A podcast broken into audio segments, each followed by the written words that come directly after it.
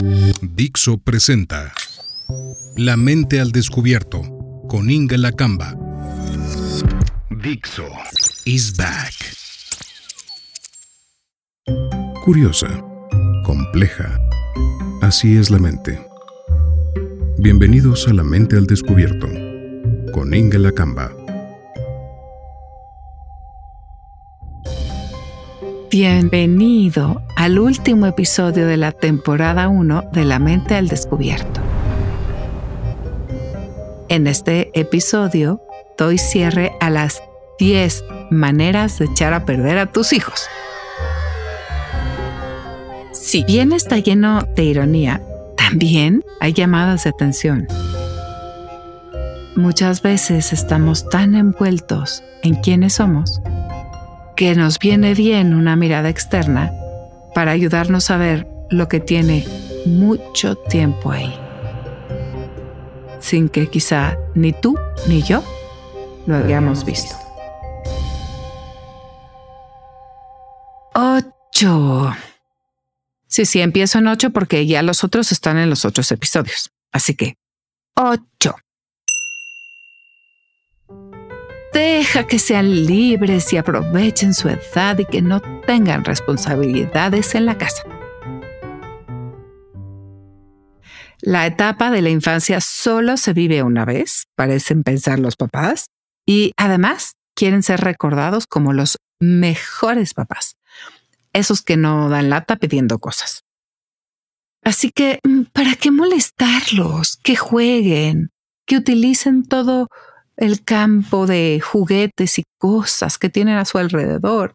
Siempre hay alguien que puede venir a recoger lo que no sean ellos.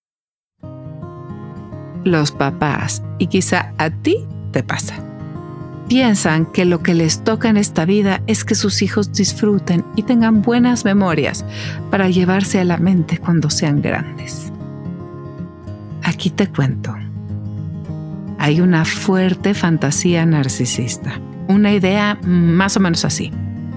Quiero que mis hijos se acuerden de los momentos felices que pasaron con su mamá o con su papá, según sea el papá o la mamá el que lo piensa. Y en el fondo, lo que están cuidando es más bien cómo quisieran ser recordados. Acá hay que tener mucho, mucho, mucho cuidado.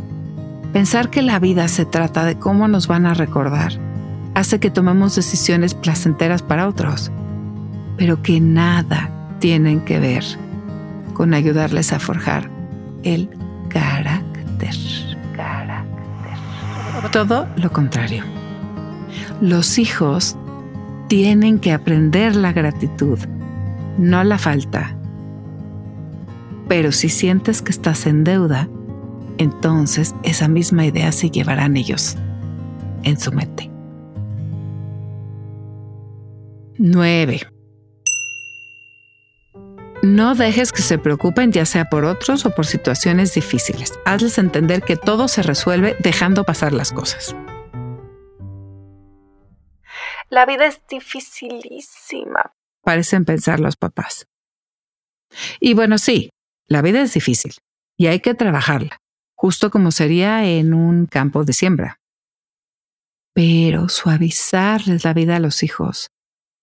Mm, solo sirve para que consideren que hay una época dorada en la que fueran niños, pero que después el mundo se convierte en algo inmanejable. Se la pasan enojados con otros porque no se comportan de acuerdo a sus expectativas. Se convierten en personas muy controladoras. Y en realidad no controlan nada porque la vida no la controlamos. Y es que estos niños no aprendieron a resolver cosas ni momentos difíciles. A ver, en general, cuando la vida es suficientemente buena o amable, se tienen retos pues más o menos pequeños. Compartir, aceptarse como es, a veces superar que no entiendes las cosas en clase, y eso es por medio del esfuerzo, y el trabajo de las tareas el aceptar no ser el más popular del mundo. Aceptar que no tiene que ser invitado a todas las fiestas porque es lo justo. Así es. En algún momento el ser invitado o no a una fiesta o al viernes de juegos parece ser el tema más grande para el niño. Uno en que los padres, y en este caso la mayoría de las madres, trata de componerle el mundo y hablar con la escuela para que eso no sea posible, o si lo van a hacer, que no se note tanto. Y así se van perdiendo oportunidades para saber que uno tiene que ganarse ese lugar en el mundo. Vía la amistad, lo amable, el trabajo, la inteligencia o de la manera que se le ocurra. Ahí es donde surge la creatividad. Pero si no se permite que esto se aprenda paulatinamente, si siempre se quiere evitar el dolor, la vida de adolescente y de adulto va a ser una tempestad infinita.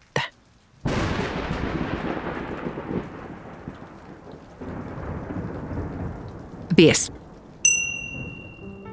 Concédeles todos los regalos de Navidad y cumpleaños que esperan recibir. Claro que sí.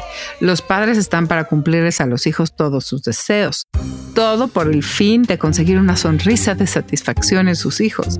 Esa que borra todos los males de los padres y hace que valga la pena trabajar todos los días. No. Pero claro que no. El que los hijos obtengan todo lo que quieren solo consigue reforzar la idea infantil de omnipotencia en que todo lo pueden con solo desearlo. Y la vida se encarga de enterarlos que no es así, pero puede tomar tiempo y mucho dolor. Mientras tanto, se generan hordas de niños que se creen con derechos a recibir los mejores regalos, con derecho a tener las mejores fiestas, con derecho a tener toda la atención de los maestros. Pero además concederles todo les roba el desear. Esta ya es casi una nota final, pero es casi un secreto el que te voy a contar. Hay que aprender a vivir con un huequito, uno chiquito al menos, que siempre nos lleve a seguir creando y buscando. El problema de colmar a los niños con objetos y regalos puede ser doble. En el caso de algunos es que ya no pueden desear todo es aburrido y en cuanto se obtiene ese juguete ya están buscando el siguiente. También hace que la vida parezca muy gris. Te comparto una clave final de por qué para muchos padres sucede esto. Y tiene que ver con una herida narcisista que no han podido sanar de la relación con sus propios padres. Es el pensamiento tipo a mí me hizo mucha falta que mi papá X o Y, o sea, hiciera tal cosa. Y es por eso que yo no quiero que mi hijo se sienta así. Es decir, en el fondo encubre una herida, un no entender qué pasó con los padres. ¿Qué fue lo que en el fondo hizo que la relación fuera de una manera o de otro? Y esta falta de elaboración lleva a sobrecompensar en los hijos lo que creemos nos pudo haber hecho falta a nosotros. Maleducar es sobrecompensar lo que creemos que nos faltó. Te resumo aquí las 10 maneras de echar a perder a tus hijos. 1. Hazles creer que son lo más importante en el universo. 2.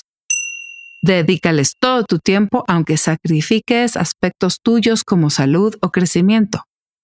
3. Que puedan sacar todo lo que sienten y que expresen sus sentimientos de enojo y furia con toda la energía que lo necesiten. 4. Ignóralos de chicos para que cuando sean grandes estés buscando recuperar el tiempo perdido. 5. Resuélveles todos los problemas porque entiendes que la vida es muy difícil. 6. Escógeles su grupo de amigos. 7. No los saques de sus fantasías grandiosas. 8. Deja que sean libres y que aprovechen su edad y que no tengan responsabilidades en la casa. 9. No dejes que se preocupen ya sea por situaciones difíciles o por otros. Hazles entender que todo se resuelve dejando pasar las cosas. 10.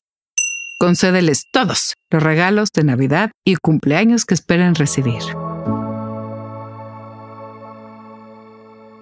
Aquí, entre nos, te pregunto. Nadie nos va a oír, ¿eh? Solo lo vas a pensar tú. ¿Cuántas de estas cosas cumpliste cabalmente para echar a perder a tus hijos? ¿Y cuáles reconocen que tienen que ver más contigo que con ellos?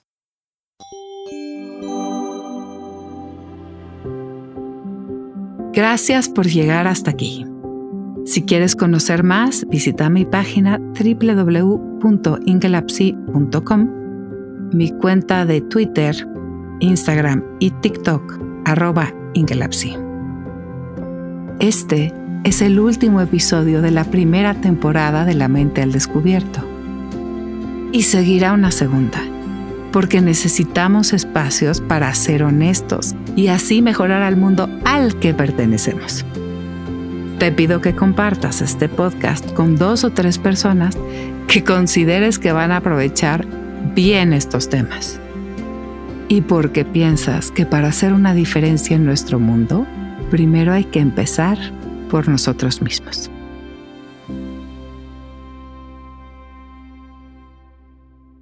Has escuchado 10 maneras de echar a perder a tus hijos, parte 3, aquí en La Mente al Descubierto con Inga Lacamba. Dixo is back.